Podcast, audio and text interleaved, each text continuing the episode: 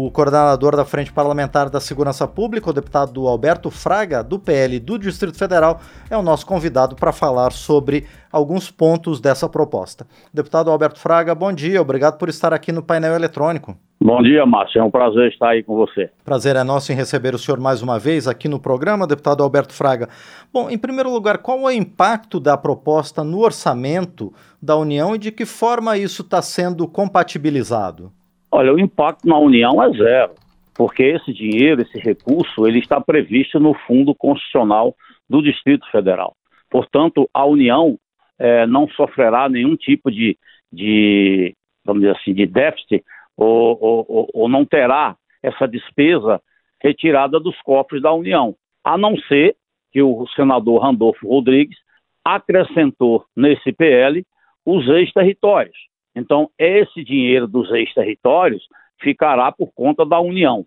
Agora, o resto para pagar a, a, segurança pública do Distrito Federal, de acordo com a Constituição, no seu artigo 14, inciso 21, é do Fundo Constitucional. Ou seja, já é um, um recurso previsto, separado, e não tem nada a ver com a União. Deputado Alberto Fraga, como é que essa proposta, essa distribuição em duas parcelas foi recebida pela categoria aqui no Distrito Federal? Com muita decepção. Nós estamos aí há mais de três, quatro meses lutando por esse recurso e volto a dizer, um recurso que está previsto no Fundo Constitucional não é dinheiro da União, esse dinheiro já está separado. Né? Todo mundo esperando para o mês de março e só vai sair em julho e janeiro.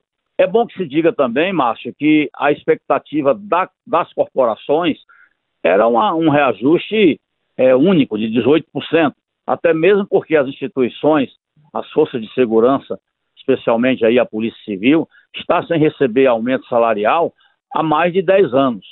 Então, eu acho que não era justo, depois de tanto tempo, né, eu acho que nunca aconteceu isso, o recurso sendo do Fundo Constitucional, o governador do Distrito Federal apenas mandava a mensagem para o presidente da República, que imediatamente sempre encaminhou por medida provisória ou por projeto de lei, né, como é o caso agora.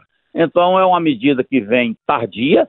Agora, como diz o, os antigos, né, é melhor pingar do que secar. Por isso que a corporação agora cansou de, de, de lutar e vai esperar que pelo menos agora em, em, julho sai essa primeira parcela.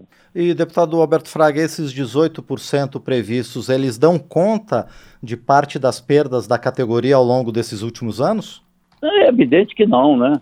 A gente sabe que o tempo foi tão longo de reajuste, tanto é que a gente chama de recomposição salarial.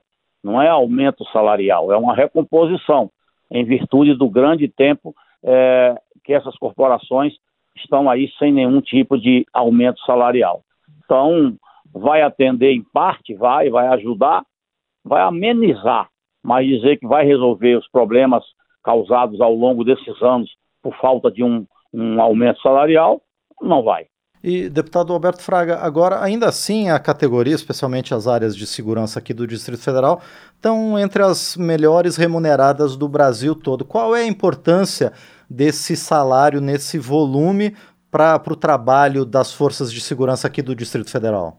Veja bem, a, a Polícia Militar e o Corpo de Bombeiros de Brasília sempre esteve né, como a, a, mais, a mais, vamos dizer, a, o melhor salário do, do país, a referência era a Polícia Militar e o Corpo de Bombeiros e a própria Polícia Civil. Exatamente porque são organizadas e mantidas pela União. E ao longo dos anos a gente foi perdendo essa posição. Hoje a Polícia Militar e o Bombeiro de Brasília devem ser seguramente é, a 15 ou a 16 em salário no Brasil.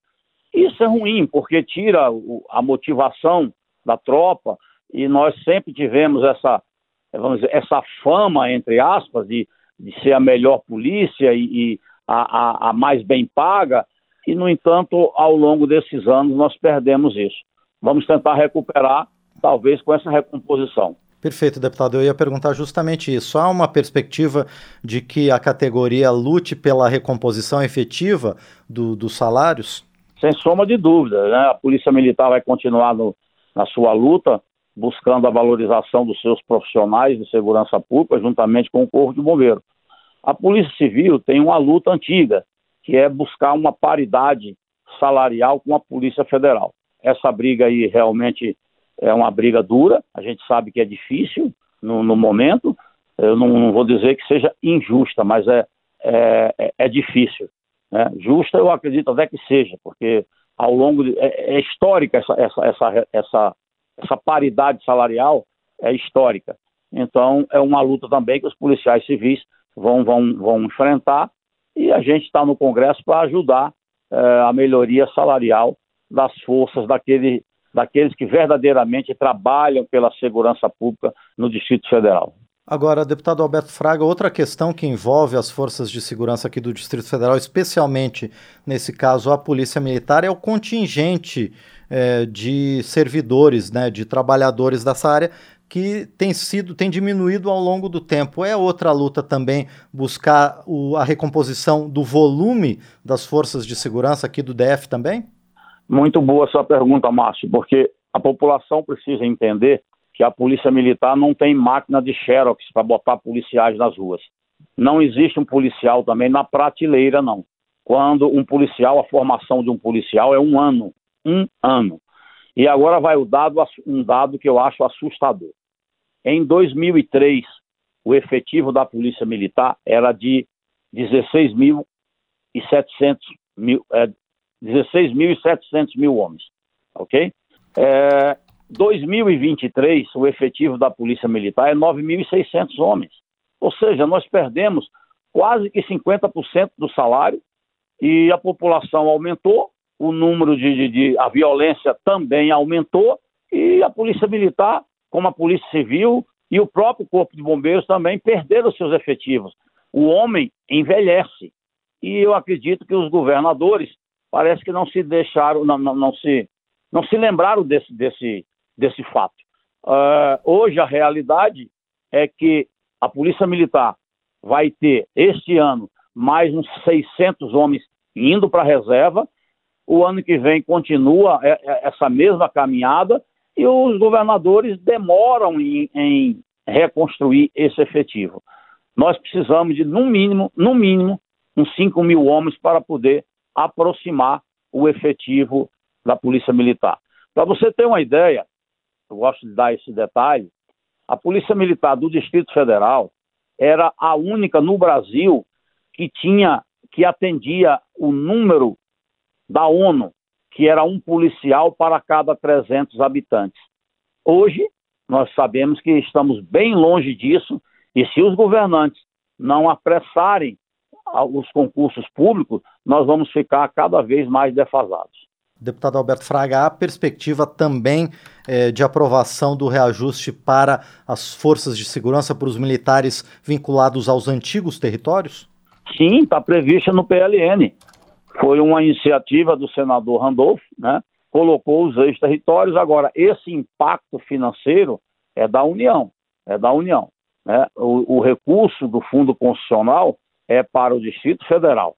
Então, esses recursos para os ex-territórios ele vem da União. Por isso, talvez, que tenha demorado um pouco mais é, essa questão do PLN, porque antes não tinha nenhum impacto para a União, mas com a introdução dos ex-territórios, aí a União passa a ter impacto financeiro.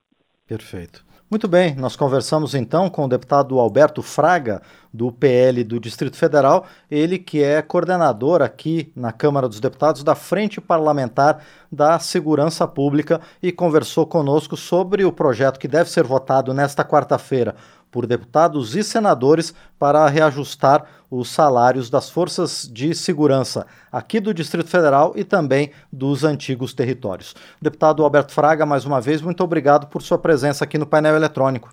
Eu que agradeço e um bom dia a todos vocês. Mais uma vez, nós é que agradecemos ao deputado Alberto Fraga, do PL do Distrito Federal, que esteve conosco aqui no painel eletrônico.